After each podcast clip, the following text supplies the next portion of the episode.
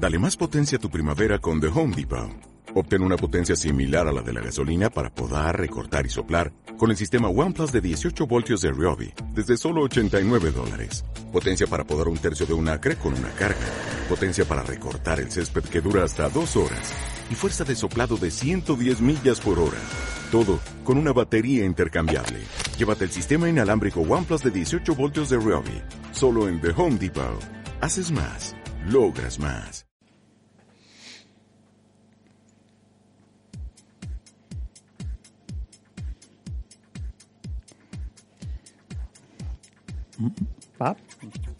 Bien, seguimos acá mañana del carajo por redmosquitoradio.com.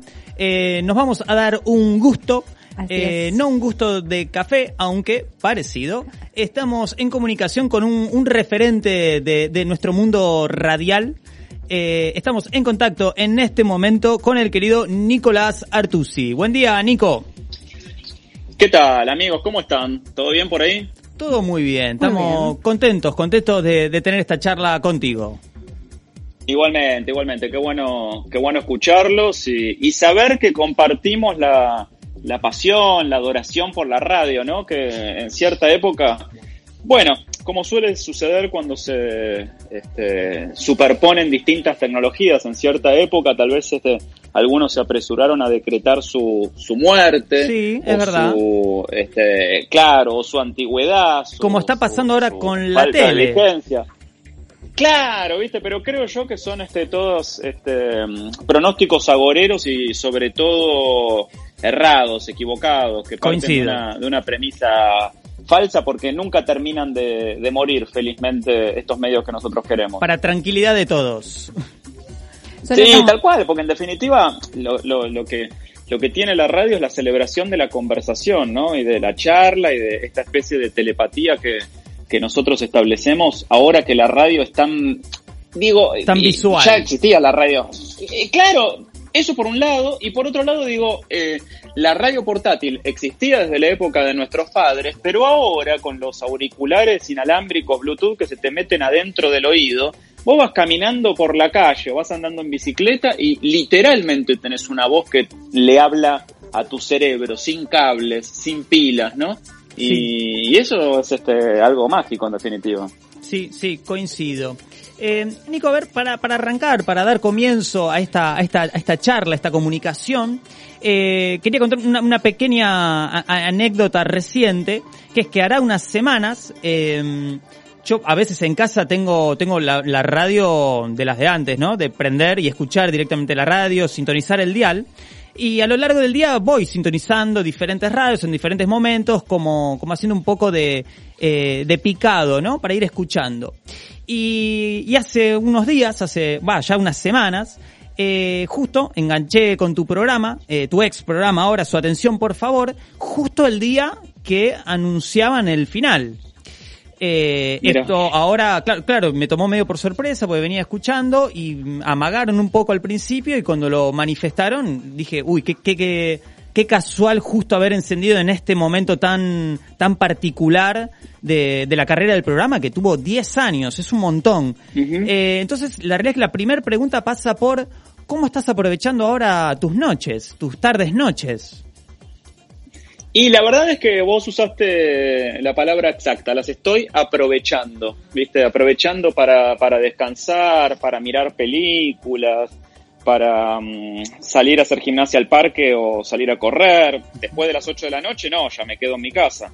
Pero, pero la verdad es que mm, soy una persona que no me, no me llevo mal con el ocio, todo lo contrario. Bueno, eh, con el lo que estás libre, ¿no? mencionando es ocio creativo. Sí, claro, nunca me aburro, ¿no? Porque digo, con todos los, libros que hay para leer o las, las películas que hay para mirar y demás, me, me- me parece, en lo, en lo personal, ¿no? Un crimen aburrirse. Y la verdad es que fue, como vos decís, fueron 10 años de hacer el programa a la noche. En la primera mitad, el programa iba de, de 9 a 11 de la noche. Después, en, en los últimos 5 años, iba de 8 a 10.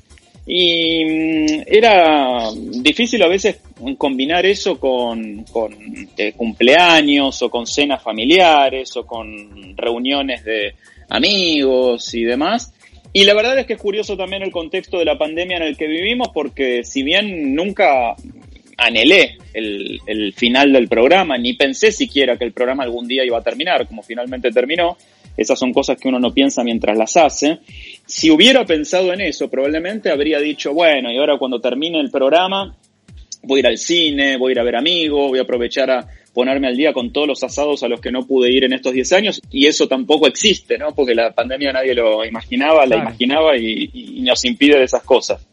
Así que, digamos, sigo trabajando mucho, pero ahora es el, es un panorama más, este, diferente al que tenía antes, porque cuando termino el mediodía mi, mi programa de tele, tengo por delante una tarde o una noche que si bien no están libres porque tengo muchos otros trabajos y otras cosas para hacer, sí tienen como cierta idea de agenda vacía hasta el día siguiente, o de, mejor dicho, posibilidad de ajustar o acomodar los horarios como si fueran un Tetris de una manera un poco más orgánica y ordenada, lo cual no, no es una cosa mala, aunque naturalmente extrañe el programa y, y sobre todo a esa comunidad siempre intangible e invisible que, que, se genera alrededor del éter, que es como esa especie de masa amorfa eh, que está sustentada únicamente por el cariño que es eh, los oyentes, ¿viste? Tienen ese nombre como los oyentes, a quien nosotros este, le damos tanta importancia y tanto cariño porque en definitiva son este, los que dan sentido a nuestro laburo. Sí, totalmente. Nombraste ahí al pasar la lectura. Entiendo vos tenés un, par de libros de tu autoría que me encantaría que nos hables de eso, pero además en tu Instagram eh, publicás cada tanto algún libro y es simplemente de tu parte una recomendación o es el amor a, a la lectura simplemente que te lleva a, a eso de, de, la publicación para que llegue a, al resto de, de quien te está mirando. Y es un poco de las dos cosas, me parece, porque um, a mí me interesa mucho la idea de convertirme en una suerte de algoritmo humano, ¿no? Sí. Eh, con, con, todas las fallas que, que, puede tener uno como humano y que no son ajenas al algoritmo, el algoritmo parece más fallar que dar en la tecla. Si no, no estaría recibiendo todos los días como recibo publicidades para comprar propiedades en Miami, digo.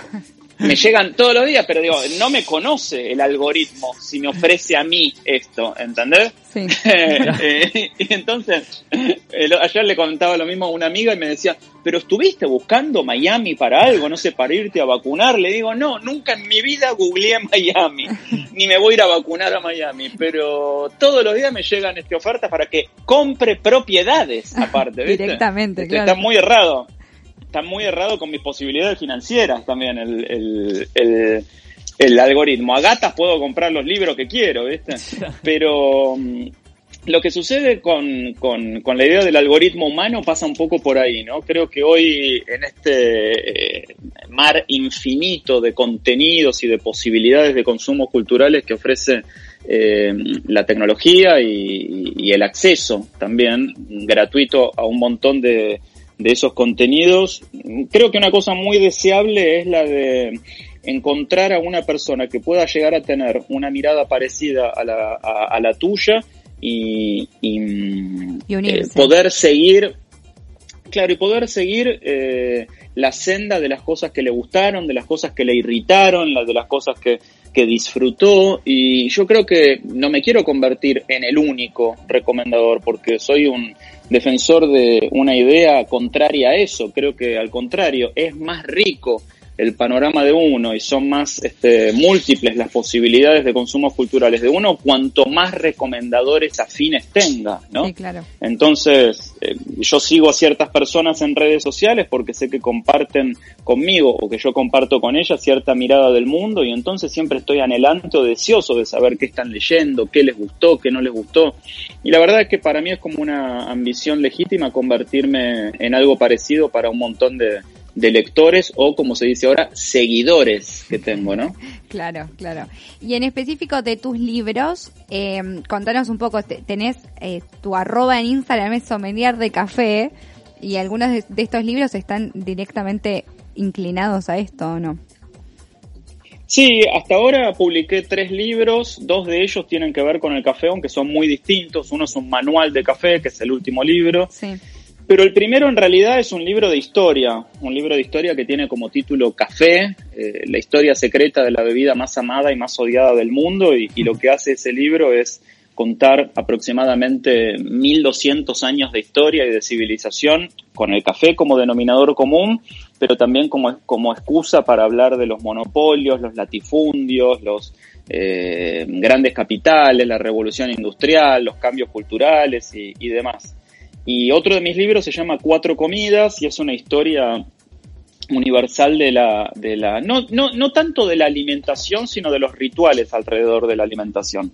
Cuándo se inventó el desayuno, cuándo se inventó el almuerzo, lo mismo con la merienda, con la cena, cómo se descubrieron o inventaron los cubiertos, cómo se crearon los modales en la mesa, bueno, en fin, todo, todos los rituales que rodean al acto de alimentarnos y es también un libro de historia.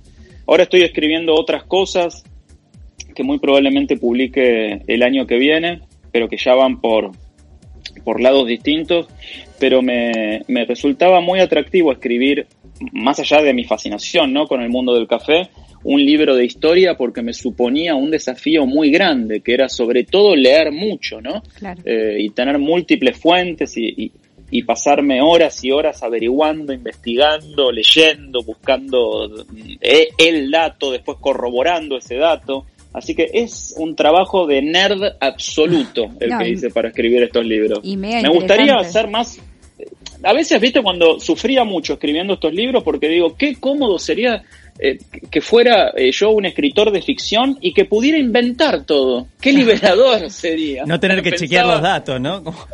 Exacto, exacto, lo pensaba para mí mismo, digo, qué facilidad la del novelista que inventa todo, ¿viste? Bueno, tiene otras dificultades la del novelista, uh -huh. pero um, la tarea del novelista, pero pero fantaseaba un poco con eso, con la idea de, de poder inventar y de sentirme libre y feliz con eso. Uh -huh. eh, en mi caso yo entré más en contacto con, con el, el último, el manual de café, que, que es reciente también, tiene poquitos años. Eh, en mi caso fue un, un obsequio de cumpleaños que cuando la oh, mirá. claro cuando la cumpleañera lo, lo abrió y lo, lo miramos juntos dije che pará yo también quiero uno claro viste esos, esos regalos que no, me lo quiero quedar pensé que, que cuando lo abrió este dijiste uy por qué no le regalé un par de medias No, no, no. En mi caso fue como me, me sorprendió lo, lo completo que era este manual. Eh, pero ahora me quedé curioso con lo que decís que estás escribiendo ahora y lo quiero también eh, vincular con esta, con esta intención que deslizaste de decir eh, la facilidad de la ficción. Entonces, haciendo toda esa ensalada de preguntas, te pregunto, ¿cómo sos como escritor? Me refiero al, régimen de escritura, digo, si tenés horarios pautados, días pautados, o si es espontaneidad creativa de momento. Y segunda pregunta sería, ¿por qué no la ficción? ¿No, no te ves escribiendo ficción? La verdad es que empiezo por el final. Creo que hay tantos novelistas tan buenos y que imaginan mundos inventados este, tan, tan fabulosos. Pero por otro lado, creo que la realidad es tan compleja y ofrece unos argumentos tan delirantes que me parece un desperdicio. Claro. Justamente no dejarla pasar, ¿no? De hecho, una de las cosas que, que estoy escribiendo y que me gustaría publicar el año que viene. Es una, es una crónica muy, muy extensa y muy detallada de algunos episodios de, de mi vida pasada hace algunos años, que no, no tiene que ver con la autoficción como está tan de moda ahora, pero que sí este, me, me, sucedieron a mí directamente. Fui testigo, no testigo, protagonista. Bien. Eh, o, o, no, no protagonista, pero sí personaje secundario, si querés, o partícipe necesario de eso. Pero con Bien. respecto a los, a los rituales, no conozco absolutamente ningún escritor de, eh, desde los clásicos hasta Stephen King que diga que es un rapto de inspiración la escritura porque en ese caso uno no escribiría nunca. Es únicamente un esfuerzo físico parecido al de hacer eh, burpees o flexiones de brazos. Es una cosa hasta dolorosa físicamente. Y soy aparte de los que creen que no, no es que hay un texto adentro, viste que hay como una especie de lugar común que dice que los escultores en realidad saben que la estatua está dentro de ese bloque de piedra y que lo único que tienen que hacer ellos es esculpir y sacar lo que sobra, ¿no? Y ahí descubrir la, la, creación que ya está adentro. Haciendo una analogía con eso, un paralelismo, yo no, no creo, y la verdad que nadie cree que, el, que el libro o el texto esté adentro de uno y sentarse a escribir sea como un mero acto de, esculpir o de sacar lo que sobra o de traducir del, del, adentro hacia afuera. Yo creo que el texto se crea cuando se crea, ¿no? O sea, no existe de antes, no es algo que uno tiene adentro.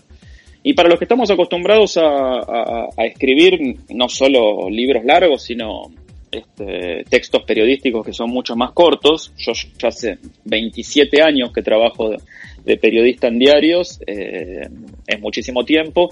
Eh, soy de los que creen también que, que, las ideas, o por lo menos en mi caso, aparecen cuando escribo, y si no escribo no mm. pienso. Para mí escribir es, es pensar y, y, si no escribo no pienso, a pesar de que pueda tener eh, ráfagas de idea. Entonces a lo mejor tengo que escribir, ahora tengo que entregar el martes que viene una nota para el diario sobre un libro de ciencia ficción y la verdad que tengo como una especie de, de idea base o de esbozo de lo que me parece, pero no va a estar completa la idea o no va a aparecer hasta que no me siente escribir. Eh, y ese es un, es un proceso como de, de creación eh, espontánea y absoluta, creo yo. coincido totalmente con lo que decís y un poco igual la inspiración que nos lleva a escribir esas cosas también la tenemos que buscar en algún lado, en algún, como vos del hobby del running, por ejemplo.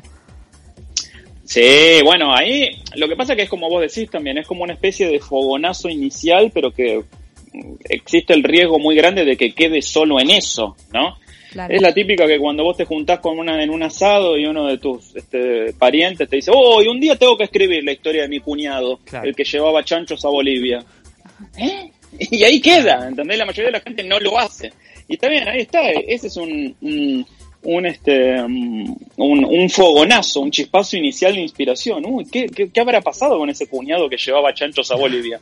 Nunca la va a contar esa historia pero pero este bueno porque hay personas que naturalmente no, no, no encuentran en la escritura eh, ni una inquietud ni un canal de expresión pero pero esto que vos decís es muy cierto creo que que hay como un fogonazo un chispazo inicial de inspiración pero que existe un riesgo altísimo de que quede en eso. Y eso sí creo yo que es bastante universal y, y democrático. Creo que absolutamente todos tenemos una historia por lo menos para contar. Eh, el tema es que contemos con, con la inquietud, con, con, las herramientas, por supuesto, pero sobre todo, más que nada, con el deseo para, para, para contarlas. La clave, totalmente. Respecto al café, nombraste por ahí que era la bebida más odiada y más amada, pero también la más democrática. es una bebida que se toma en todo el mundo, básicamente y prácticamente, ¿no? Sí, es, ¿Por qué democrática? Es democrática en ocasión de consumo, no, no, en ocasión de producción. En ocasión de consumo porque no, no existe el café para ricos y el café para, para pobres como si existen en otras bebidas como puede ser el vino, el whisky, las espirituosas y demás. O con la comida, digo, un factor de, de eh, un factor de ajuste en, los, restaurantes o en los locales gastronómicos es, te cobran una milanesa 400 pesos y si la cosa está medio mal te lo suben a 500 y después a 550 y, y no pasa a, mayores. En cambio el café es como una suerte de commodity universal que tiene un precio uniforme. Y entonces, bueno, podés, si cobras el expreso 120 pesos, eh, porque te va medio flojo, subirlo a 200, porque el expreso cuesta 120 pesos, que siempre cuesta más o menos un dólar.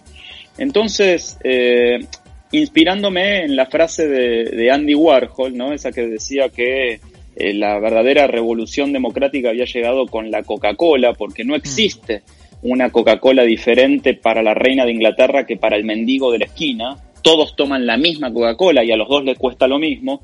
Eh, el, café ofrece una posibilidad más o menos similar. Cuando se decía que el café es el nuevo vino, yo decía, y guarda con esa idea, porque hay vinos de 70 pesos, de 700, de 7000 o vinos de 70 mil que se subastan. En cambio, el café siempre, sea el bueno o el malo, va a costar 120 pesos. 120 pesos de hoy. Y, y me parece que es democrático también en el consumo porque la diferencia pasa únicamente por el conocimiento por poder apreciar uno un café bueno y poder distinguirlo de un café malo y en todo caso exigir que por esos 120 pesos, el famoso qué, mi dinero no vale, le den a uno café bueno y no café malo. pero es muy poco democrática como bebida en su producción porque lo que esos 120 pesos o un dólar o dos dólares que uno paga por un café, que se lo toman cinco minutos, es lo que le pagan por todo un día de trabajo a un caficultor en El Salvador. Una locura. Entonces, es una bebida, claro, que se produce en países pobres para que la tomemos en países ricos. No porque crea yo que la Argentina sea un país rico, ¿eh? sino porque, eh, digo, in- incorporándome desde el punto de vista del consumo y no desde la producción. Así que es, viste, entraña muchas contradicciones también, eso me llevó a decir que es la bebida más amada y más odiada, y me parecía que era una buena ocasión, teniendo en cuenta también que es el segundo commodity eh, internacional más importante después del petróleo en volumen de comercio, me pareció una buena ocasión para contar el mundo y, y algunas cosas que, que me parece que eran interesantes de la historia de los últimos mil años usando el café como excusa. Bien, bien. Estamos hablando con Nico Artusi.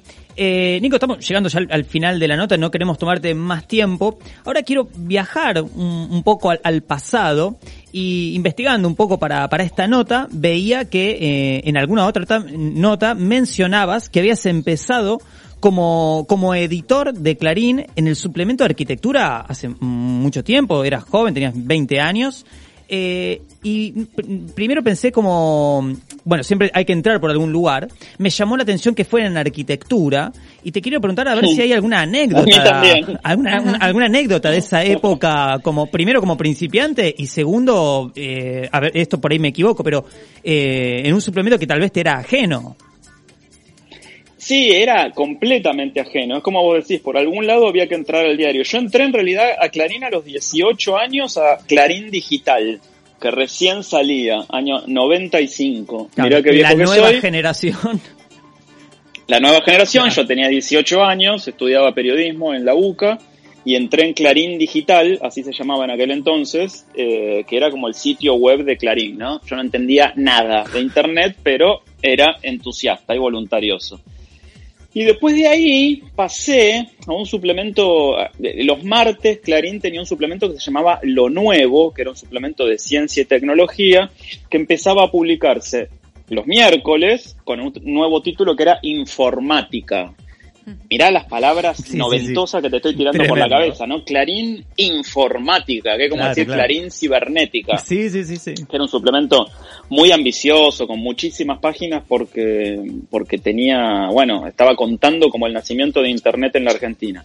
Y en aquel entonces era un proceso de, muy interesante en Clarín. En ese entonces era un diario muy distinto al que soy también. También. Era un diario muy profesional eh, que traía consultores de España y de Washington y que estaba con toda la onda del rediseño. Clarín pasaba de ser un diario antiguo, mal impreso Claro. en blanco y negro, a ser un diario a color, moderno. Debutaban las eh, infografías, las fotos a color. Nacía la revista Viva, o sea, desaparecía la vieja Clarín Revista, aparecían suplementos nuevos todos los días y demás. Y el que era el editor del suplemento informática, donde yo también escribía por estar en el área de Internet, también editaba el suplemento de arquitectura que eh, salía los lunes y que estaba siendo este, objeto de un cambio fundamental también en la concepción periodística que tenía Clarín, que era dejar de dedicarse o dirigirse a los arquitectos o a los constructores y convertirse en un suplemento para el gran público, para todo el mundo. Y hasta ese momento el suplemento de arquitectura lo hacían arquitectos y necesitaban a alguien que estuviera completamente virgen de la idea de la arquitectura y completamente eh, descontaminado, intocado por la arquitectura para editar el suplemento y poder traducir el lenguaje técnico y críptico de los, de los arquitectos a los que se conocían desde aquel entonces como el lector común. Así que básicamente a mí me contrataron a los 18 años en Clarín como editor, fui al- a lo- ya tenía 19 o 20, era el editor, fui el editor más joven de Clarín en la historia, eh, básicamente para bajar el nivel del suplemento. Ese era el rol. No importa, el título te lo Exactamente. llevaste. Claro. Para convertirlo en un suplemento que hasta los más tontos pudieran entender. Y yo eh, tenía que cumplir con ese papel. Tenía que eh, ser de los más tontos. Claro, hacer de O sea, mi ciudadano papel era- común. Tal cual, ¿viste? Hasta el, hasta el imbécil de Artusi tiene que poder Claro. entender esta nota. Ese, ese era mi trabajo, ¿entendés?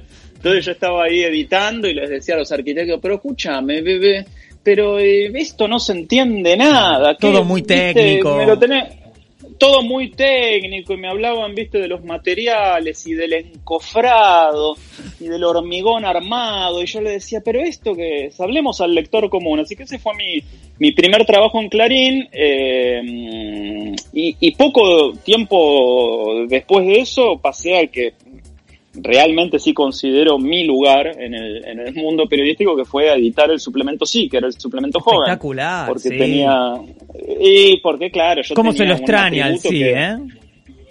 Mucho, mucho, mucho. Eh, sí, desapareció hace algunos años. Yo ya no estaba cuando desapareció, pero, pero se dieron una suerte de fenómeno simultáneo. Yo empecé a editar el suplemento Sí, a la par de eso empecé a trabajar como presentador en MTV, como Villa y de MTV, y a la par de eso empecé a trabajar en Metro, como columnista en el programa de, de Ale Lacroix. Te estoy hablando de hace 20 años de eso. Así que era todo más un universo es imposible. No, más 2000 imposible, y era todo como un universo de cultura joven que yo la vivía como protagonista, porque yo era joven en aquel entonces, pero aparte estaba en MTV en la tele, en Metro en la radio, en el CIDE Clarina en el diario, así que estaba inmerso en ese gran tsunami de cultura joven que estaba modelado por la música, las fiestas, toda la data, las películas. Todo, todo, todo, Estaba como en el, en el corazón de la movida, ¿entendés? Así que sin ser este mateico ni usar los sacos arremangados. Bien, bien. Eh, Nico, hoy en día eh, tu amor por la radio, tu oficio en radio continúa los fines de semana, ¿es así? Sí, los domingos a las 9 en Café del Día, un programa nuevo, nuevo porque digo, tiene apenas, empezamos en febrero, así que tiene, no, llega a cuatro meses todavía, así que ah, me, da, mucha alegría hacerlo, sí. Bien, bien, bien. ¿Tiene algún parecido con, con Branch de pronto o lo sentís diferente desde el concepto? Mira, es bastante diferente por varias cosas. O sea, conserva una cosa en común que es el horario del domingo a la mañana en la radio, que yo con cariño lo llamo la Siberia, ¿no? Porque es el horario más frío y helado. Como no sabían dónde meterme en metro, me dijeron, anda a la Siberia a ver si hace frío. Y ahí me Ahí voy. claro. Cuando yo escriba mi autobiografía, el título va a ser Nunca en Prime Time.